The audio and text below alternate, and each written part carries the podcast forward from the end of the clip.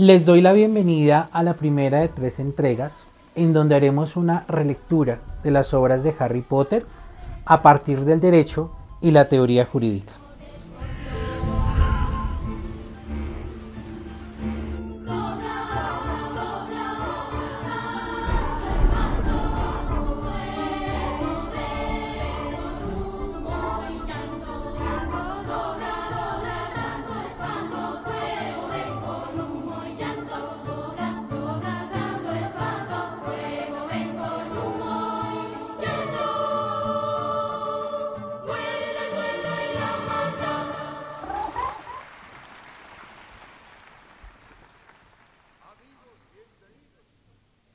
Cuando usted reciba aquella comunicación que ha esperado por tanto tiempo, en donde se le informa su admisión al Colegio Hogwarts de magia y hechicería, empieza la aventura.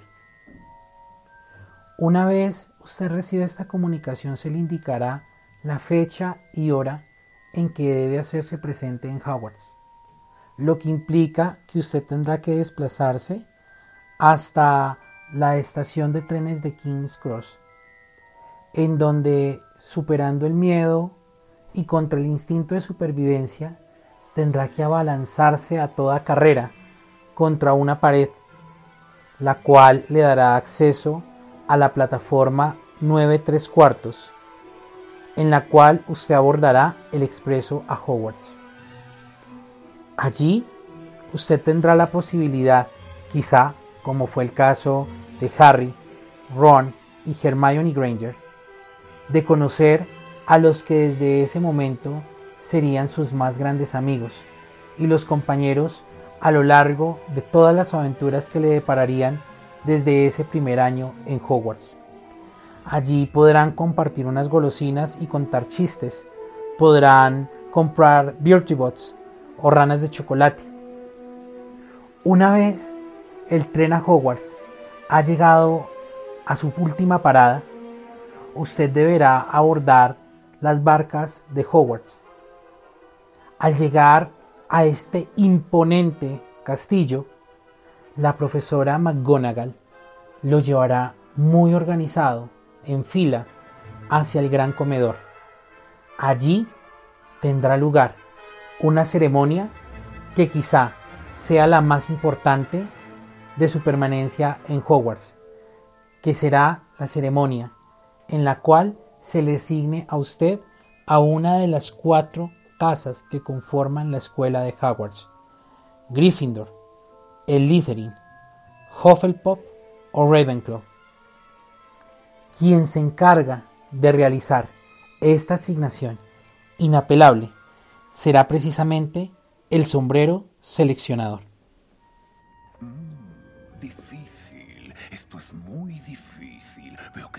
Tienes valor y una mente muy valiosa. Veo talento, así es, y una sed para probar que eres digno. Pero, ¿dónde te pondré? No en Slytherin. No en Slytherin. No en Slytherin, ¿eh? ¿Estás seguro? Harías cosas grandiosas. Todo está aquí, en tu cabeza y Slytherin te impulsará en el camino hacia la grandeza. De eso no hay duda, ¿no? Te lo suplico. Bueno, por si estás seguro. En Slytherin no, en Slytherin no. Te pondré en. ¡Gryffindor!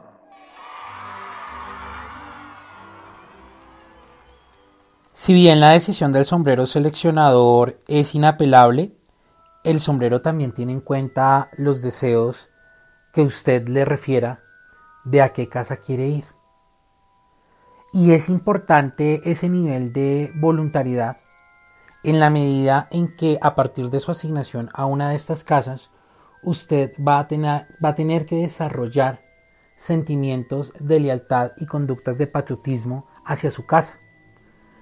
Pues estas personas representarán finalmente una nueva familia a la que usted va a pertenecer porque pues hombre, es un colegio internado, usted va a vivir con estas personas, a comer con estas personas, a dormir con estas personas.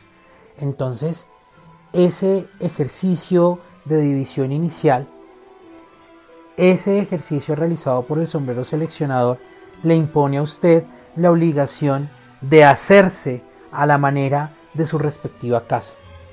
Vamos a ver que esas casas, cada una tiene sus colores, sus distintivos, sus mascotas, pero también a lo largo de toda la obra de Harry Potter vamos a poder identificar cómo realmente se dan lazos de familiaridad, cómo se da incluso también la creación y conformación de metalenguajes y por así decirlos, de subculturas dentro de la ya complicada y novedosa estructura del mundo mágico de Hogwarts. En este programa les quiero hablar de un concepto que va a ser medular en nuestra reflexión y es el concepto de patriotismo. Leo Tolstoy, en una obra titulada Patriotism of Peace, perteneciente a The Complete Works of Count Tolstoy, editado y traducido por Leo Wiener en Londres en el año 1905, nos dice que el autor ruso León Tolstoy definía el, el patriotismo como el deseo del bien exclusivo para la propia nación. Pero también llamaba la atención respecto del riesgo que un patriotismo exacerbado o llevado a los extremos podía ocasionar, pues adicionalmente Tolstoy pensaba que ese mismo deseo de bien exclusivo para la propia nación era el que producía la guerra.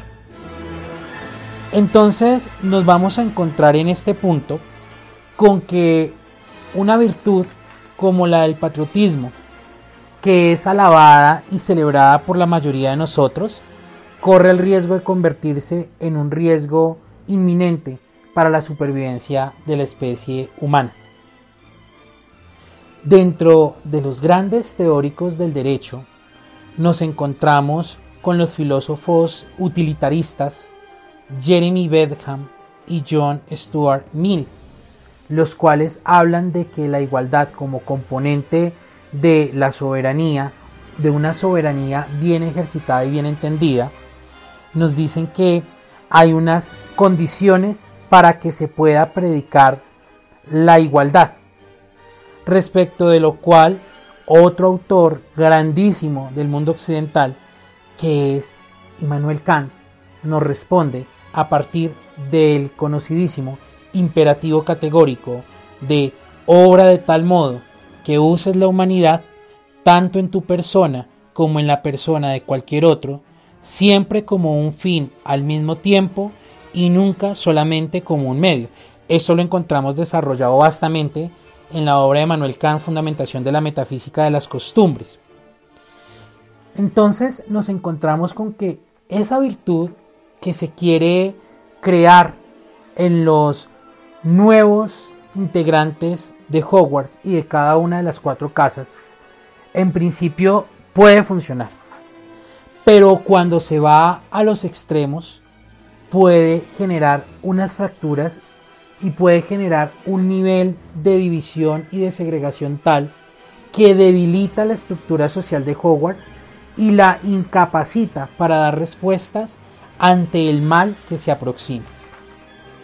En este orden de ideas, podemos recordar también lo que va a pasar en la entrega de Harry Potter y el Cáliz de Fuego, en donde se da el torneo de la Copa de los Tres Magos y en donde nos encontramos con una realidad, y es que al igual que Hogwarts se erige como uno de los baluartes de la enseñanza de la magia y de la hechicería, vamos a encontrarnos con dos academias, por lo menos con dos academias que aparecen en la obra de Harry Potter y el Cáliz de Fuego, como lo son la Academia de Vox Buttons, la Academia Femenina Francesa de Magia y Hechicería, y también nos vamos a encontrar con la Academia de Dornstrang, que son los escandinavos, son los de Víctor Krum. En este punto podemos ver entonces que a pesar de que Hogwarts en principio se nos refiere como el baluarte de la enseñanza del mundo mágico, coexiste con otro tipo de realidades educativas como es la francesa de Vox y la escandinava de Dornstang. Y cómo la Copa de los Tres Magos, en palabras de Hermione Granger, lo que busca es ante todo conocer magos extranjeros y hacer amistad con ellos, como una forma, como un antídoto para evitar el sectarismo y la segregación. Cuando se tenga certeza del retorno del Señor Tenebroso, Lord Voldemort, el sombrero seleccionador dirá las siguientes palabras. Aunque debo cumplir mi deber y cada año tengo que dividiros, sigo pensando que así no logremos eliminar el miedo que tenemos. Yo conozco los peligros, leo las señales, las lecciones de la historia y éstas nos enseñan y os digo que nuestro Hogwarts está amenazado por malignas fuerzas externas y que si unidos no permanecemos, por dentro nos desmoronaremos. Esto lo encontramos en Harry Potter y la Orden del Fénix. Ahora bien, para aterrizarlo a la teoría jurídica y al derecho, vale la pena señalar que esta tensión existente entre un patriotismo bueno y lo que podríamos decir un, patriotismo malo o exacerbado es el mismo debate que se da en las primeras décadas del siglo XX entre dos grandes de la, del pensamiento jurídico universal, Hans Kelsen y Carl Smith. Respecto a la pregunta sobre el contenido de la norma fundamental, Hans Kelsen, el primer Hans Kelsen, nos dirá que la norma fundamental es vacía y esa característica le da la capacidad a la norma fundamental de convertirse en máxima universal, a lo cual Carl Smith responderá que no solo no es vacío el contenido de la norma fundamental, sino que este contenido es preeminentemente político y es la distinción amigo-enemigo. Y esa distinción amigo-enemigo es la que le servirá a Carl Smith para hacer el sustento conceptual, político y filosófico del régimen nazi. Y es esa comprensión de la distinción amigo-enemigo el que lleva a generar políticas de discriminación y segregación que debilitan la unidad y el tejido social. ¿Cuál es el antídoto? Tal como nos dice el sombrero seleccionador, olvidar las diferencias innecesarias y empezar a reconocernos como especie humana y empezar a trabajar todos juntos, máxime hoy en tiempos de pandemia, en tiempos de coronavirus. Para finalizar, esta teoría, esta propuesta de lo que podríamos llamar una persona, un humano cosmopolita, la encontraremos recogida en la obra de Marta Nussbaum llamada Patriotismo y, y Cosmopolitanismo, perteneciente a la obra For Love of Country, editado por Beacon Press en el año 2002 en Boston. Esto es lo que quería reflexionar con ustedes. Esos son los puntos que quería poner en su consideración. Desde ya agradecerles por escucharnos y por descargarnos. Y ampliarle la invitación para que el próximo lunes nos acompañen en la segunda entrega de esta serie de programas sobre Harry Potter y el derecho.